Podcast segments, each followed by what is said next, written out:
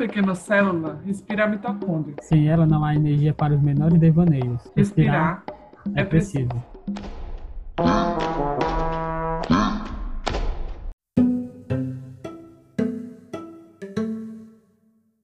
Sabiá, Sabiaguaba, de Cali Alencar.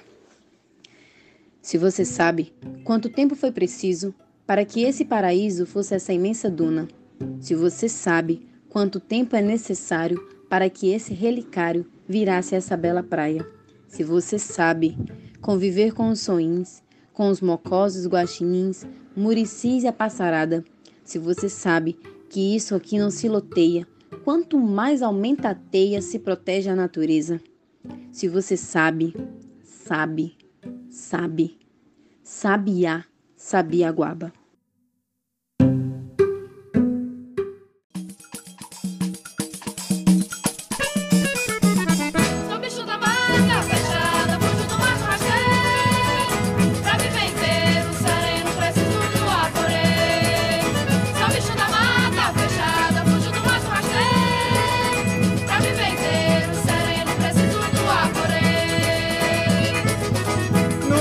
guaba. minha alma se solta, vai longe e volta e torna a voar.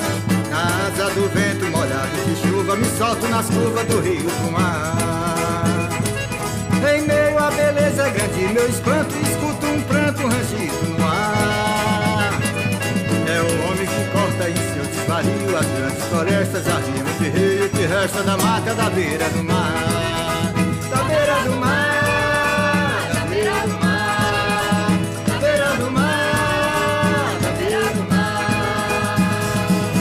E aí, eu sou Léo Silva. Eu sou a Dani Guerra. Hoje nós começamos a quarta edição da Mitocôndria com a música do Babi Guedes, Bicho da Mata, uma gravação em parceria com Flor da Aurora. A Mitocôndria é um podcast que há tanto tempo viemos pensando em produzir. E aqui estamos, em nosso quarto episódio.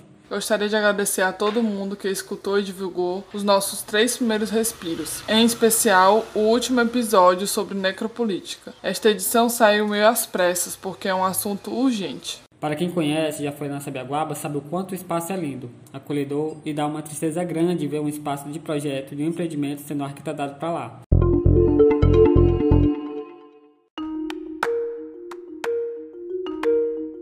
Nos últimos dias, vimos nas redes sociais diversas manifestações em defesa da APA, que é a Área de Proteção Ambiental que é a Sabiaguaba. O objeto de indignação é a aprovação de um loteamento equivalente a 50 campos de futebol no Conselho Gestor da Sabiaguaba. A aprovação neste conselho aconteceu na última quarta, 8 de julho, e pretende permitir o soterramento e a morte de extensa biodiversidade para a construção de prédios da empresa BLD Imobiliária. Não foi a primeira vez nem será a última. Um projeto de cidade que junta relações familiares, interesses privados e uma ódio ao concreto. Os licenciamentos acontecem na calada da noite passam anos em tramitação, mas são votados com urgência e sem os estudos necessários. O Conselho de Estudo da Sabaguaba é formado por 20 entidades da cidade, dividido entre 10 dos poderes públicos e 10 da sociedade civil. No dia 8, as 14 entidades aprovaram o projeto de empreendimento. Dentre elas, a Secretaria Estadual e Municipal de Meio Ambiente, a Associação de Geógrafos e a Universidade Estadual do Ceará. Apenas duas entidades votaram contra, como o Verde Luz, que tem uma atuação forte na Sabaguaba, por acompanhar e estar presente. Fortaleza 2040 Deserto de pedra e concreto. Mudanças constantes no plano diretor para mostrar que quem manda é o capital imobiliário. Uma duna é muito mais do que uma duna e você tem tudo a ver com isso. E para conhecer e entender melhor esse processo, hoje estamos com Gleice Queiroz, moradora da Cibaguaba, organizadora e mobilizadora comunitária, integrante do coletivo Sabiá e organizadora da Biblioteca Comunitária Sabiá, e com Gabriel Aguiar, biólogo integrante do Fortaleza pelas Dunas e que tem um longo trajeto na luta pela preservação do cocó. Antes de mais nada, seja bem-vinda, seja bem-vindo. Para começar, quem são vocês na fila do pão? bom dia, Léo. Bom dia, Dani. Bom dia, Gleiciane. Todo mundo que está ouvindo o podcast Mitocôndria. É, eu queria saber se a Gleiciane queria começar, e eu posso falar logo depois dela. Já começou falando que você quer começar. Bom dia, Léo. Bom dia, Dani, Gabriel, a todo mundo que vai ouvir, está ouvindo. Bom dia. Uh, sou Gleiciane Queiroz, moradora da Sabiaguaba, uma das idealizadoras do coletivo Sabiá e também gestora e mediadora da Biblioteca Comunitária Sabiá. Estamos aqui nessa luta na preservação da Sabiaguaba. Acho que desde muito novinha, de cuidando desse bairro que a gente tanto ama, que vai muito além só do bairro onde eu moro, a relação que eu e outros moradores que também estão nessa luta têm com o bairro vai muito além disso. Mais uma vez, bom dia a todo mundo que constrói esse podcast, né, que está começando, mas que já está bem legal. E a Gleiciane também, eu coloquei primeiro a, a Gleiciane, que eu acho que o pessoal da área, né, quem mora lá, é sempre quem deve ser ouvido primeiro. Conhece a realidade do local, que conhece o que, que significa para todo mundo essa área. Então, é, me apresentando agora, né, meu nome é Gabriel Aguiar, eu sou biólogo, membro do Fortaleza pelas Dunas e conselheiro do Parque Estadual do Cocó. Tenho um assento lá representando o Instituto Verde Luz. E meu contato com a área em questão, né, a área em que está proposto a devastação, desmatamento, é um contato através da minha pesquisa a de graduação e de mestrado, que foi exatamente na área que estão querendo destruir. Então, os últimos três anos, eu me dediquei a estudar é, a área que está proposto em empreendimento, loteamento, e por isso acabei conhecendo lá cada metro quadrado, dormi várias noites naquela mata, naquela duna, conheço os animais daquela área, então é, me angustiou profundamente quando eu tive a notícia de que talvez ela deixasse de existir. Como você disse, né, a gente também queria começar pela Grace, no sentido dela descrever para a gente como é a Sabi, né, como é morar por lá, é, essa experiência enquanto moradora mesmo.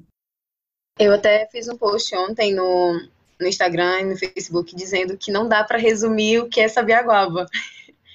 Eu acho impossível resumir o bairro assim, eu acho impossível resumir uh, esse sentimento. Morar na Sabiaguaba é constantemente você morar com a ameaça de que um dia você vai perder a sua casa, você vai sair onde você mora. A gente, eu cresci escutando isso, que eu sairia daqui um dia, que iria me retirar, que o poder público tem é, interesse em proteger essa região, que a comunidade que aqui foi crescendo, ela destrói esse, esse, essa região, sendo que eu vi, cresci vendo e ajudando nisso a manter o bairro mais limpo, a manter o bairro mais preservado com essa comunidade que está aqui. A gente cresceu colhendo caju na mata, é, conhecendo pessoas que coletavam marisco, peixe, a gente cresceu vendo as pessoas, a maneira como elas cuidavam do território, por compreender que a importância que o território tinha para elas, tanto por ser o lugar que mora, como também o local onde elas retiravam o, a, o seu sustento, a sua sobrevivência dali. Então, eu não acredito, tipo, essa frase que, que o poder público tentava passar para a gente e para as outras pessoas, de que as pessoas que moram aqui destroem esse lugar, eu nunca consegui acreditar. E nem nessa versão do poder público dizer que eles querem preservar principalmente quando a gente vê, após 2017, quando a gente começou a entrar, conhecer mais a luta, começou a, a atuar mais após que eles tentaram cobrir a duna de palha, foi quando a gente veio conhecer sobre o conselho gestor, a gente veio conhecer quem era, é, quem representava o bairro no conselho gestor, que a gente veio começar a compreender como funcionavam essas questões, que a gente veio entender que o poder público não tem um pingo de interesse em proteger essas áreas aqui, nem tanto a biodiversidade, seja fauna, flora, quanto a comunidade que aqui mora e cuida desse bairro. Ah, até falei esses dias que teve muitas pessoas que surpreenderam com o fato de alguns votos, mas para quem está na luta e já conhece o conselho como ele funciona, não se surpreende. A maneira como os que estão no poder se dizem os secretários do meio ambiente que estão dizendo que vão proteger, que protege, tem um discurso muito bonito de preservação, como a gente conhece, como eles vendem a, a Sabiaguaba de maneira tão fácil e explícita assim. A gente já viu isso várias outras vezes, projetos absurdos sendo aprovados. Esse foi muito absurdo mesmo pela quantidade de território que eles queriam devastar. Eles realmente tentaram fazer isso na surdina e a população ficou sem entender, assustada, ficou revoltada por saber que perderia áreas de lazer, perderiam lugares onde foram construídas suas histórias, porque as histórias de pessoas que iam lá nesse mata para coletar frutos junto com seus familiares, para coletar palha da carnaúba, para fazer cesta, para fazer trabalhos, é imensa. A importância do território para as pessoas que moram e tem esse cuidado, essa ligação com o território, vai muito além. É, eu fiquei curiosa, como é que o conselho funciona assim? A ideia que eu tenho do conselho é que ele, se, ele é um local montado, porque ele, a, o Estado tem que informar, tem que meio que passar, ter aprovação da comunidade, então eles meio que montam um teatrinho já todo montado, arquitetado para aprovar o que eles querem que seja aprovado. Porque você vê um conselho onde a maior parte do, dos membros que estavam no dia da votação serem pessoas ligadas ao Estado, pouquíssima representação da comunidade, isso não tem como ser democrático, não tem como se ouvir o outro lado. As pessoas que estavam votando ali a favor eram todas que tinham algum interesse naquela área, mas sem um pingo de preocupação com as pessoas que moram ali. Como sempre funciona, como a gente sempre reclama no conselho. Vocês não podem chegar de qualquer jeito dentro de um território e fazer as coisas da cabeça de vocês. Vocês podem até ter esses laudos técnicos de vocês, que vocês fazem, dizem que vão lá, estudam a área, mas quem conhece realmente a área é quem mora nela. Não dá para mim fazer uma reforma na sua casa se quem sabe as problemáticas da sua casa é você. Eu vou fazer, eu com certeza vou fazer cometer um erro. Então, era muito mais fácil para o poder público ter a comunidade como aliada mas ele não prefere fazer assim, porque assim seria muito mais difícil para ele atingir os objetivos dele no território. Que a comunidade ia permitir a destruição, como a gente está vendo na mobilização. Tanto de pessoas fora da comunidade, que a gente agradece demais, ao Instituto Verde Luz, que é um parceiraço nosso. Por mais que a UES tenha votado a favor no conselho, mas a gente está vendo a mobilização de vários professores, que são também parceiros nossos, em derrubar isso. Hoje, hoje existe uma diversa mobilização, né? No próprio Sabeguaba também tem a atuação dos coletivos, né? E, e, da biblioteca comunitária, né? E nos fala um pouco sobre esse coletivo, Gleice. Como é que está a atuação, como é que está a organização, como é que o coletivo se encontra? O Sabiá nasceu em 2018. A gente começa usando comunidade no território em 2017, quando tentam envelopar a Duna, que a gente realmente se junta como grupo e mantém isso unido como grupo. A gente sempre compreendeu Sabiagoba como um território bem amplo, bem diverso. Dependendo do ponto da Sabiagoba que você pegue, você vai encontrar uma área que ainda é rural, que a galera planta, tem horta, cria animais. Tem a área de periferia, onde a gente possui as duas favelas, essa divisão do território, essas duas favelas, e tem a área litorânea de praia, onde a galera tem a comunidade tradicional. Então, Sabiaguaba sempre é um bairro bem complexo. Então, a gente se junta como é, jovens da comunidade que querem fazer mudança no território e querem compreender mais o território. A gente sempre fez alguma ação ou outra, mas caso muito isolado, por gostar do bairro, limpezas na praia, na, no mangue. Cada um fazia uma ação um pouco isolado, cada um no seu, no seu território, em 2017 a gente se junta. Em 2018 eu conheço o movimento de coletivos da periferia e trago essa ideia para os que já estavam se organizando aqui. A galera topa a ideia. O coletivo Sabiá nasce no dia 28 de abril, em volta de uma fogueira, onde amigos estavam conversando para pensar melhorias para o bairro. O que é que a gente podia fazer como juventude, é, como é que a gente poderia atuar no bairro. Então a gente começa a trazer um pouquinho de cultura para o bairro, promovendo cines na rua, cines debate. Como o bairro não tem pontos de lazer, não tem praça, não tem esses pontos de lazer, a gente ocupa a rua trazendo filme, discussões, uh, fazendo a festa da criançada, fazendo limpeza na praia, trabalhando na questão da educação ambiental e explicando para as crianças essa importância de estar cuidando da praia. Quando surgiu isso agora, essa notícia, esse tapa que a gente levou do Estado querer permitir um loteamento de 50 hectares no nosso território, o coletivo também pensou em atuar dessa maneira de impedir isso. Como a, a empresa tentou, está tentando, né, compartilhar mentiras, né, informando que não é assim, que o território que ela quer, que ela quer construir é um, território que está descampado, desmatado.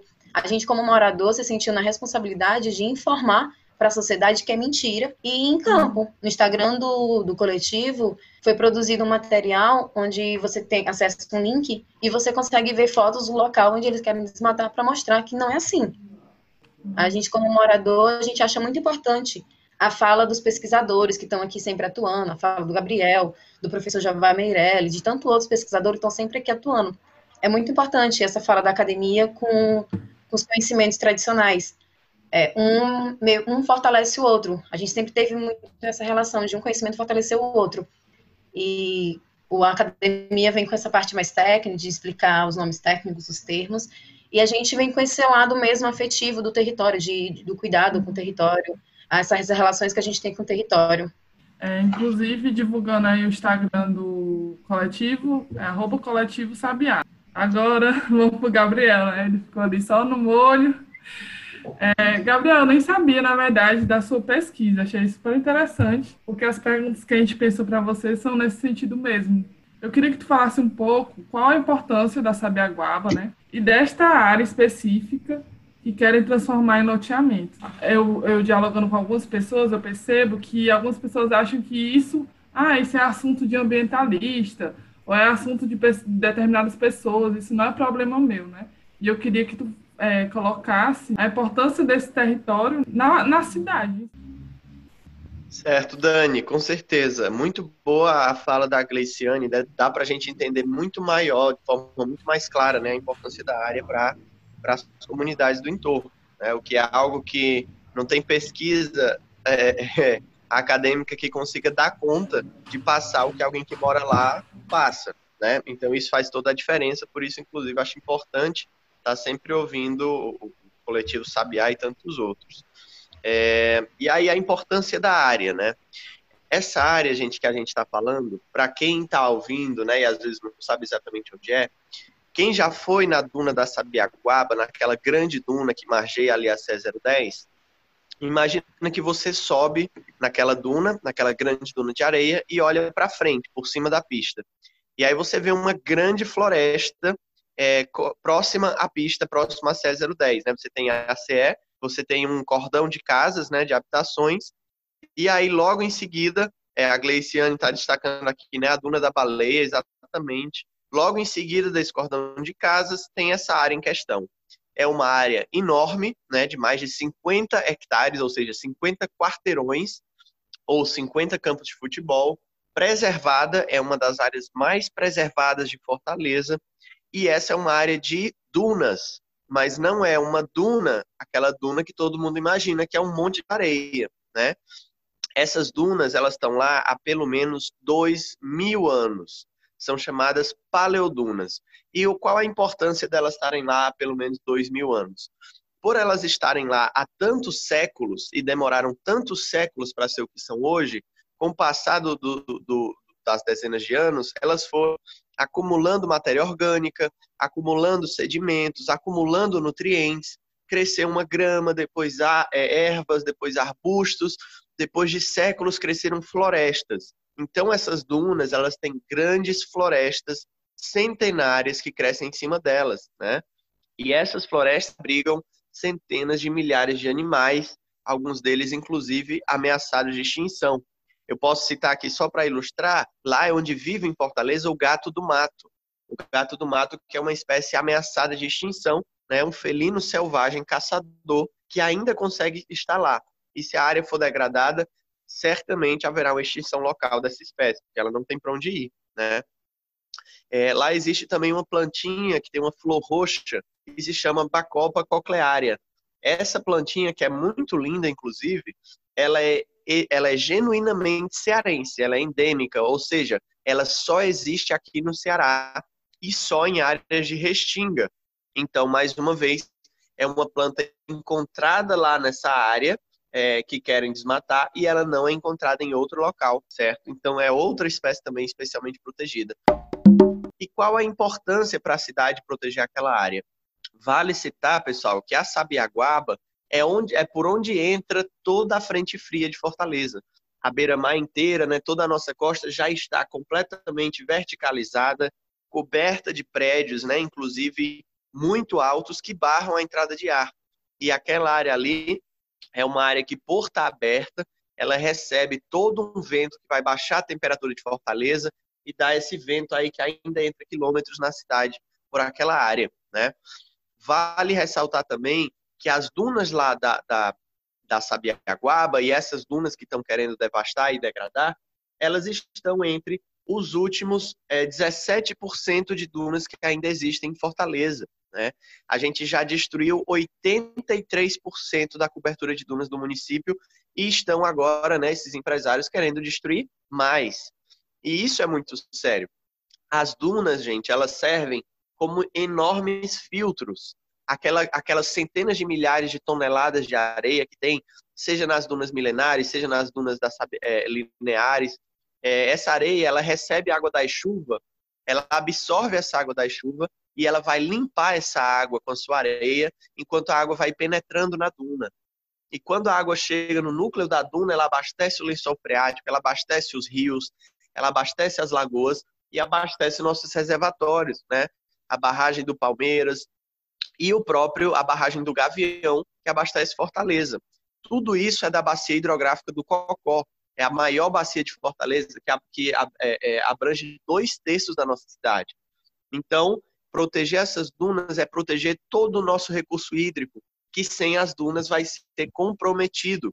Se a gente perder essas dunas, se a gente construir nessas dunas, o nosso lençol freático, a nossa bacia do Cocó vai enfraquecer, que é uma bacia de água doce, e o resultado é o que a gente chama de intrusão salina. O que é isso? A água salgada, a água do mar que está embaixo da terra, ela vai avançar sobre o continente e ela vai salgar a nossa água. Então, todo mundo que tem poço lá na Sabiaguaba, todo mundo que tem poço em Fortaleza como um todo, as plantas também, os animais, tudo isso vai ficar comprometido porque a água vai ficar salgada.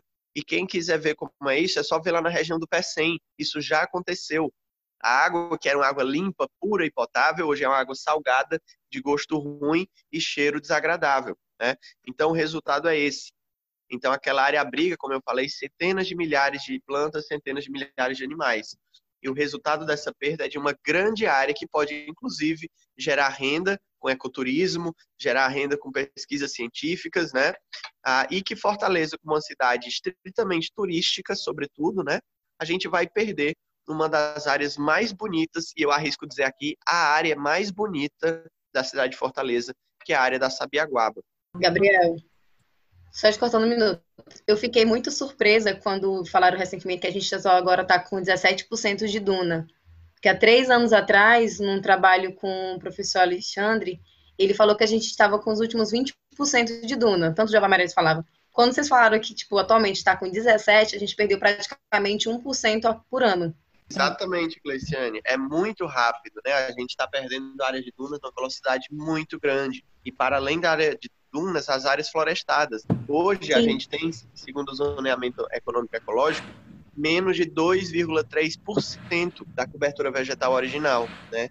Que na década de 70 ali a gente chegava a 60%, caiu para 17, depois 7% e em 2015 2,9%.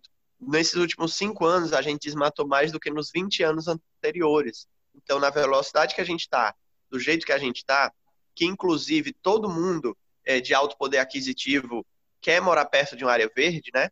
É área, as áreas que o metro quadrado vai ficando mais valorizado em Fortaleza, porque o verde acaba virando um privilégio, né?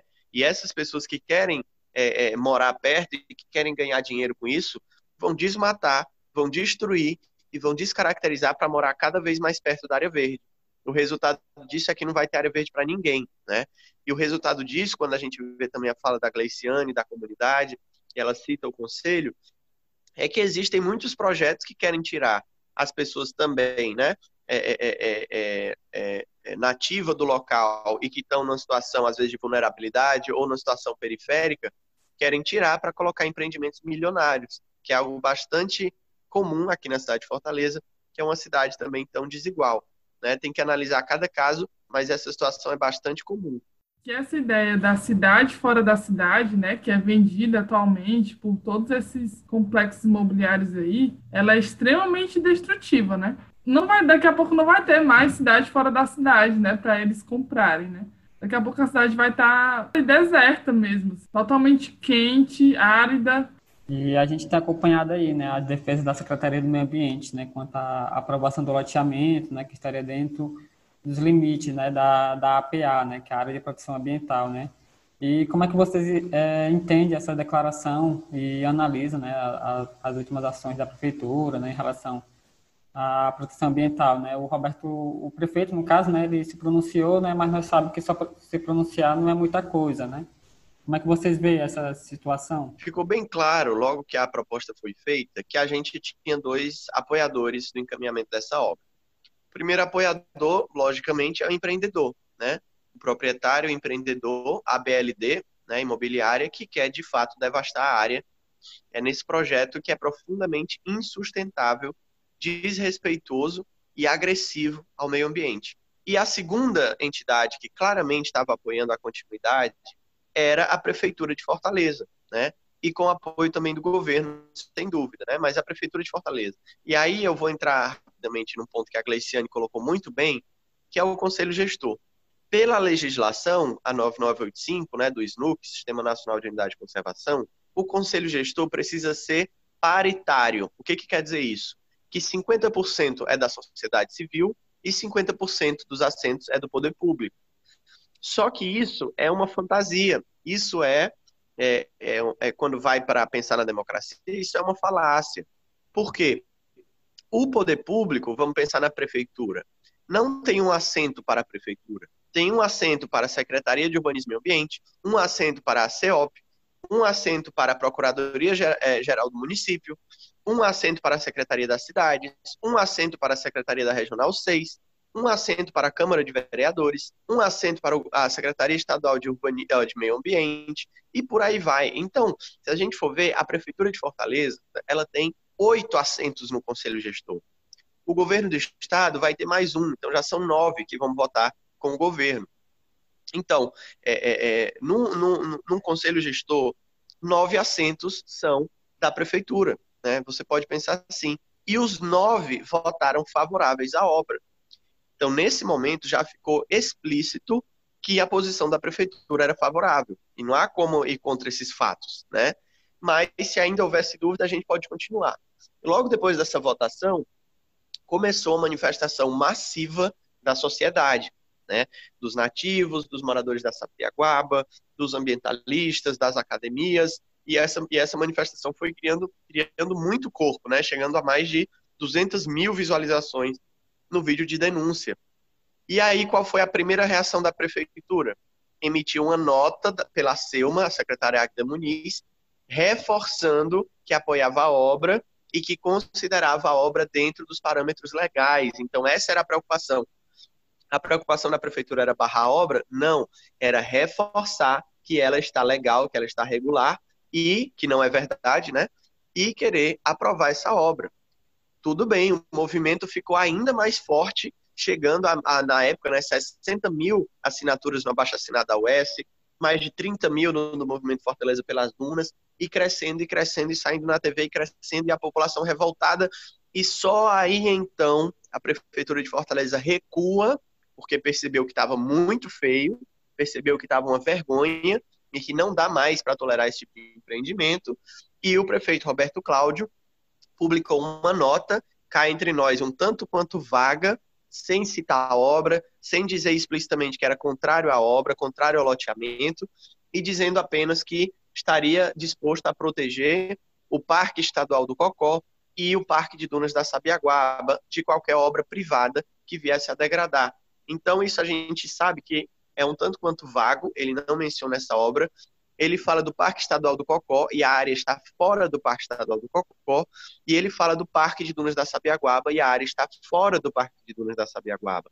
Está na APA da Sabiaguaba. Vale ressaltar aqui que a área está fora do Parque do Cocó só porque a prefeitura foi contra tá? Porque para todo mundo a área deveria ser Parque do Cocó. Mas continuando, então o Roberto Cláudio fez um texto que a qualquer momento, caso ele perceba que pode avançar sobre a área politicamente, né, que não vai ser uma perda tão grande quanto se ele fizesse agora, ele poderia rever a argumentação dele e dizer: não, pessoal, eu falei do Parque do Cocó e a área está fora.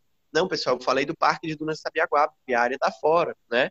Então é uma, é uma fala vaga dele e a gente cobra um posicionamento claro. A gente quer que o prefeito diga: eu sou contra o projeto de loteamento da BLD imobiliária e ele não será construído, porque o Roberto Cláudio tem a caneta para fazer isso.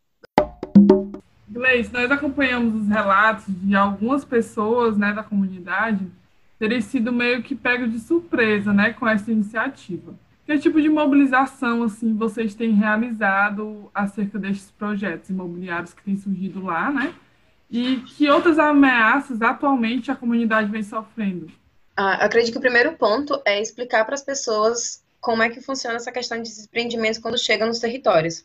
Porque eles vendem a falsa ilusão de que é progresso para o bairro, vai trazer melhorias para o bairro e as pessoas vão ter sua vida melhorada.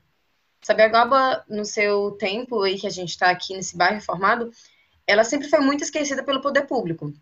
Sempre. Não é à toa que a gente não tem praça, não tem posto de saúde, não, tem, não é assistida pelo poder público. É sempre tudo muito difícil para Sabiaguaba por ser área verde, por ser área de proteção. A gente escuta demais isso. Não pode porque não tem terreno, os terrenos que tem na Sabiaguaba são áreas protegidas, a gente escuta isso demais. Mas quando o poder público quer, ele chega aqui e sai derrubando tudo. Como fizeram para construir a CE 010, que é onde passa aquela serra, tudo mata, era uma mata. Que a gente, para poder ir para as baixas, a gente caminhava bastante no meio de uma mata, no meio de dunas, e teve que ser derrubado para construir aquela CE 010, que eles venderam a ilusão para as pessoas da comunidade que era para a comunidade, sendo que não era. Não é à toa que a comunidade não tem tanto acesso, os retornos são tremendos, não acabou tornando ainda mais pior para a comunidade. A gente explica para as pessoas o que é que acontece nos territórios quando chega esse tipo de empreendimento. A gente usa como exemplo o que aconteceu em outros bairros. É só dizer para as pessoas, gente, dá só uma volta, passeie um pouquinho pelo litoral da cidade que você conhece e conheça os bairros onde chegar esse empreendimento. Se a comunidade que estava lá, o que aconteceram com essas pessoas. Além de ter a sua vida diretamente impactada com, com os impactos ambientais causados, muitas vezes elas têm que sair do seu território. Empreendimento desses chegando na comunidade vai marginalizar uma, uma comunidade que já vive aqui. A gente escuta do poder público dizendo que as casas são irregulares, crescimento desordenado, culpa também do poder público. Se ele tem tanto investimento, tem tanta preocupação em proteger essa área, por que, é que ele não volta um pouquinho para as pessoas que já moram aqui? As pessoas que já moram aqui, já conhecem esse bairro, já sabem a sua história, elas vão ter muito mais gosto e muito mais é, vontade e atuar mais no bairro do que o empreendimento de fora que vai vir devastar para construir, para vender a falsa ilusão de um condomínio projetado, verde, uma área verde. Não faz sentido. Até pouco tempo, Sabiaguaba era esquecida pelas pessoas. As pessoas nem imaginavam que Sabiaguaba fazia parte de Fortaleza. Hoje em dia, Sabiaguaba está protegida e guardada. Se ela só se manteve assim esse tempo todo, já que a gente sabe que não é de hoje que tem especulação no território, é porque tem sempre essa comunidade que está aqui resistindo e cuidando e lutando para a permanência dessas comunidades. Uh, a ideia do loteamento não é a primeira que a gente tem de especulação imobiliária.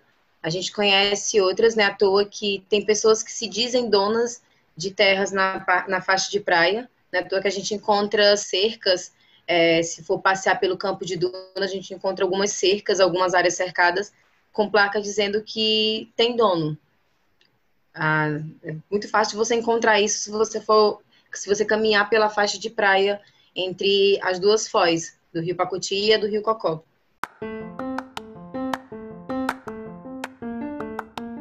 Faz teu nome.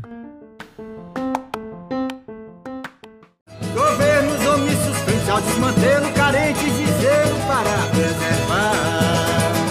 É cobra, é chumbo e o homem é bucho, efeito estufa é o preço a pagar. Para o Faz Teu Nome de hoje, trazemos a Biblioteca Comunitária Sabiá. A Gleice, conosco aqui hoje, tem uma forte atuação na área e nesses últimos tempos fundou a biblioteca e sua comunidade em parceria com a Gingada Literária. A Biblioteca Comunitária Sabiá, ela já tinha sido um sonho do coletivo. A gente queria trazer essa ideia também para cá por acreditar na leitura. E aí, apenas em 2019 que foi possível, após um convite da Rede Jangada Literária, para a gente estar tá abrindo o projeto aqui. A gente recebeu o convite no dia 19 de setembro. No dia 12 de outubro a gente inaugurou. Para muitas pessoas foi uma loucura, foi menos de um mês. A gente montar, conseguir arrecadar os livros, material didático, estante e começar os projetos. A gente fez uma festa para as crianças, na comunidade, a comunidade também amou a ideia e chegou junto para somar no corre. Então, acho que é uma parte mais importante é quando a comunidade também compreende que o processo também é deles e eles chegam junto para somar. A gente já faz trabalho de mediação hoje com crianças de 0 a 13 anos. A gente atende toda a comunidade de Sabiaguaba. Como ela está bem recente, a gente estava ainda caminhando assim, a notícia sobre que o bairro tem a biblioteca. Um dos maiores desafios hoje, o espaço da biblioteca hoje, onde a gente atua, é pequeno, então a gente vai para a rua, a gente ocupa muito a rua. O desafio que a gente encontra é fazer as pessoas compreenderem também que as crianças que têm portadoras de necessidades especiais também podem estar vindo para a biblioteca, também é um espaço delas. A gente tenta conciliar muito a ideia do saber tradicional, local, com, com os livros, com outros conhecimentos de fora. A biblioteca fica um ponto de informação mesmo para a comunidade. Quando as pessoas têm dúvida de alguma coisa ou querem saber de algo, elas têm esse ponto de referência. Sabe que a biblioteca vai ser esse lugar onde elas vão poder pesquisar, e se a gente não souber, a gente pesquisa junto, a gente está aqui para aprender junto. E um lugar onde a gente pode falar sobre qualquer assunto. A gente faz a rodinha de, de leitura, onde um lê para o outro. A gente tem um trabalho de mediação, contação de história com os pequenos, com os, os menorzinhos. Temos trabalho de empréstimo de, de livros na comunidade. E íamos começar um trabalho na escola do bairro, que se chama Recreio Literário, que a gente não começou por causa da pandemia, que é a ideia de também incentivar a leitura na escola. Ah, fora as apresentações culturais que a gente, por essa rede de afeto que a gente vai conhecendo de amigos, a gente vai conseguindo trazer para cá, para o bairro e levando esses meninos interagindo um pouquinho com a arte. A gente acredita que a, que a leitura não vai além da leitura apenas do livro, também trabalha com eles a leitura de mundo, de como é que eles imaginam, como eles veem as fotografias. A gente tem um acervo muito massa de fotografias de retratos do bairro. Tem a sorte de ter alguns amigos fotógrafos que nos presentearam com esses registros e é muito lindo ver eles vendo os seus familiares nessas fotos, contando história dos locais. A gente fez um trabalho na escola e fizemos, abrimos uma convocatória de fotos que as pessoas mandassem pra gente fotos de como elas olham a Sabiaguaba. E a gente fez essa exposição de outros olhares sobre o território deles.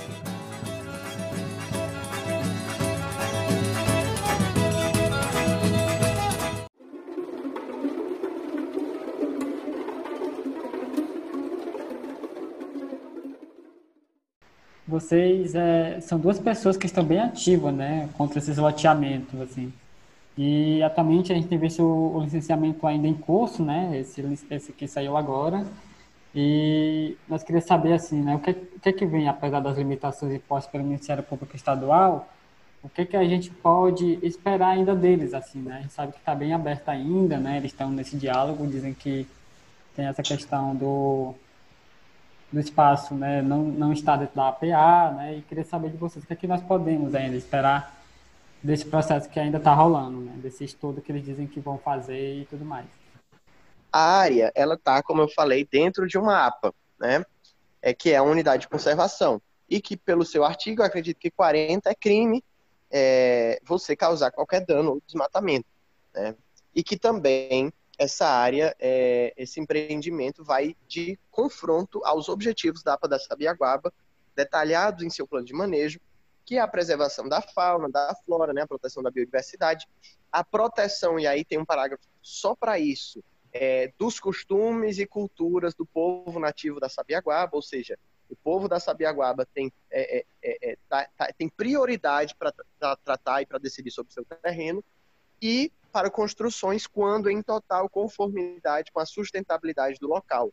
Se alguém defender que devastar 50 hectares de dunas florestadas é sustentabilidade, essa pessoa precisa rever seus conceitos. Então, do ponto de vista do direito e da legislação, sem considerar ainda ZPA que tem na área, APP que tem na área, Restinga de Mata Atlântica também que tem na área, né, pelo artigo 2 da Lei da Mata Atlântica. Então, legalmente, é evidente que essa devastação não está de acordo com a legislação. E outra, essa a proteção que é aplicada a essa área com esses, com esses mecanismos legais ainda é muito insuficiente. A área merece o título de unidade de conservação de proteção integral, que é um consenso, todo mundo defende isso para os próximos passos do empreendimento, nós entendemos, trabalharemos com a fim para que esse empreendimento seja integralmente, definitivamente vetado e que nenhuma árvore e nenhum grão de areia dessas dunas seja retirados do local e nenhum animal tenha que correr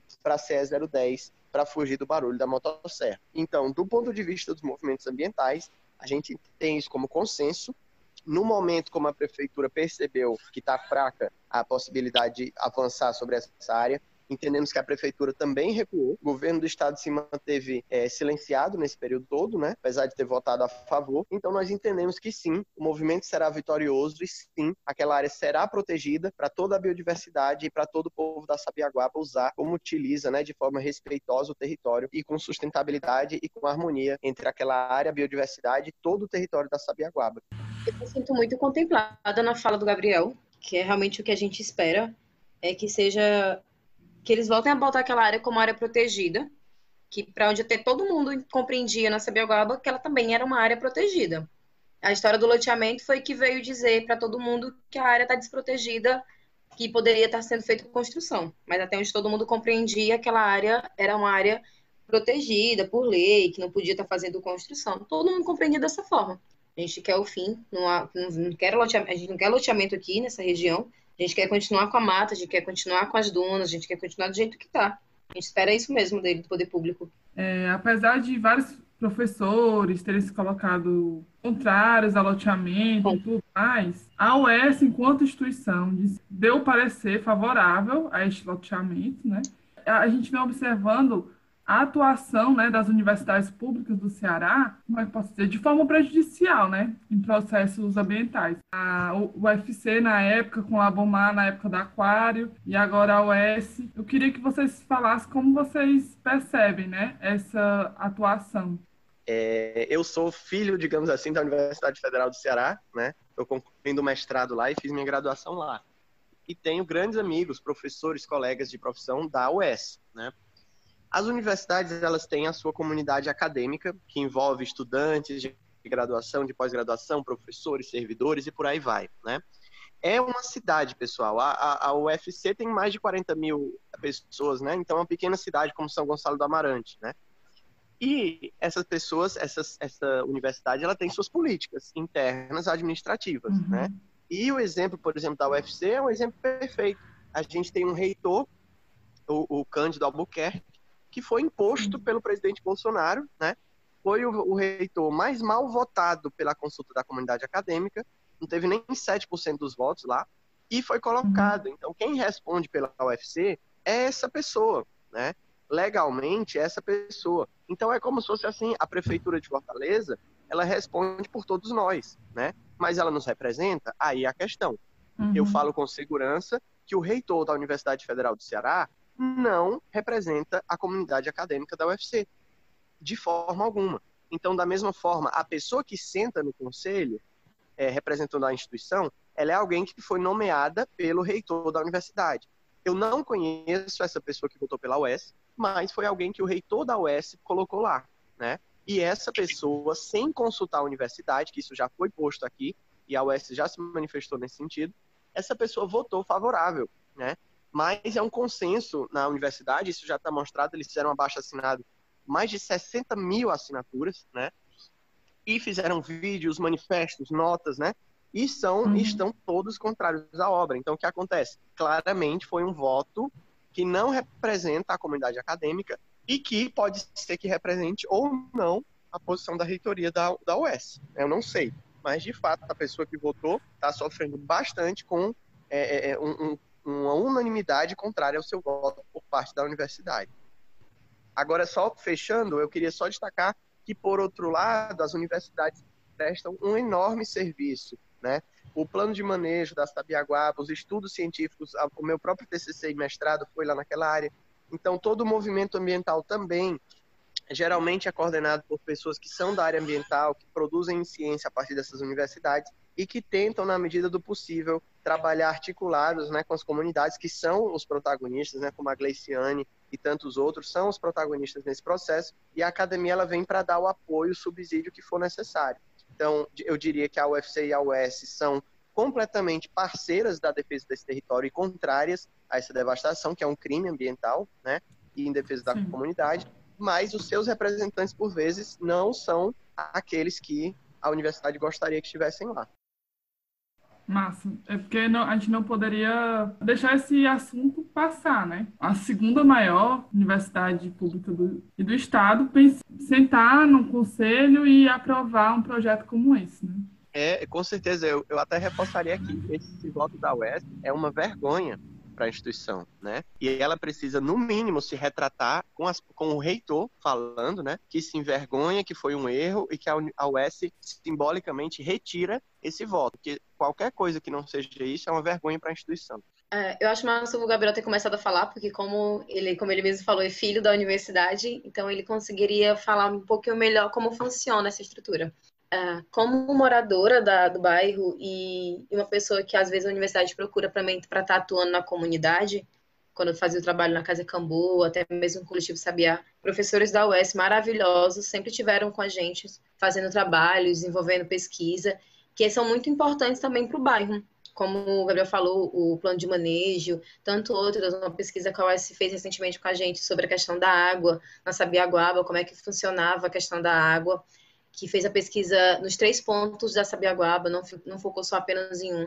Então, tem professores, tem pesquisadores, é, universitários que chegam sim com respeito nas comunidades para fazer seus trabalhos com respeito, mas a gente não pode realmente generalizar o voto dessa pessoa e é, frente de uma universidade inteira. A gente compreende que ele não está representando. Ele está lá para representar essa universidade, mas ele não, não acaba não sendo falando que realmente a universidade sente em relação a esse território.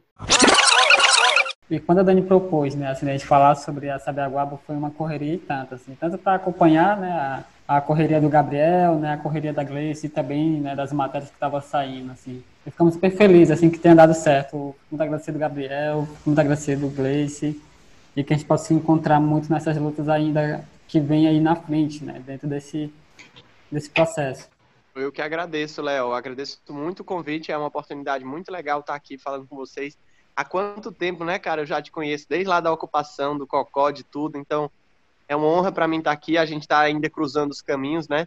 Nesse espaço tão legal e tão importante que vocês estão construindo. E mandar um abraço para todo mundo que está assistindo, né? E todo mundo que está fortalecendo essa luta, que é de todos nós, né? E não é de ninguém em especial. E toda a comunidade, as comunidades, né, lá do território, grande território da Sabiaguaba. Um abraço grande para todo mundo também.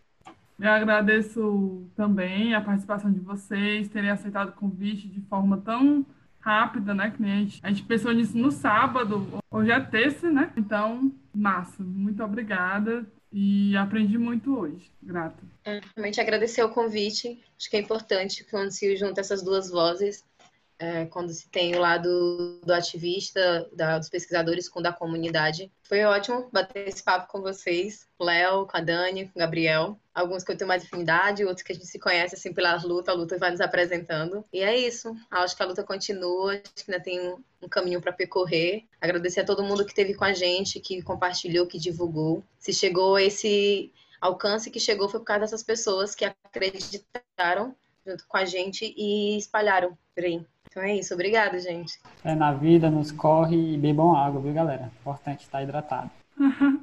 Beba água. Tchau, galera. Obrigado. Tchau, gente.